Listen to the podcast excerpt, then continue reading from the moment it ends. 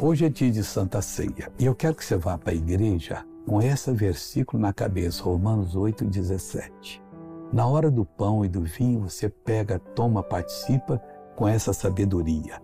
Diz assim: E se nós somos filhos, somos logo herdeiros também. Herdeiros de Deus e co-herdeiros de Cristo, se é certo que com Ele padecemos, para que também com Ele sejamos glorificados. Nós já padecemos com Jesus. O sofrimento dele é nosso lugar. Agora com Ele nós vamos ser glorificados, meu irmão. Nós vamos enfrentar qualquer batalha que vem pela frente. Qualquer demônio que surge, vão jogar por terra. Você está passando por uma fase ruim? Olha, ore comigo agora, vai para a Santa Ceia hoje, mas é, compareça com aquela fé.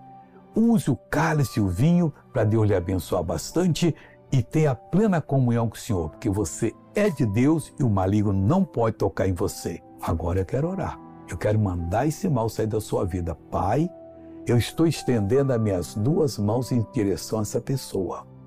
E eu determino que todo o mal que está nela seja destruído agora, que ela fique liberta de qualquer força do mal, doença, enfermidade, qualquer coisa, e que ela participe agora da tua presença, Pai. Em nome de Jesus. Amém. Glória a Deus.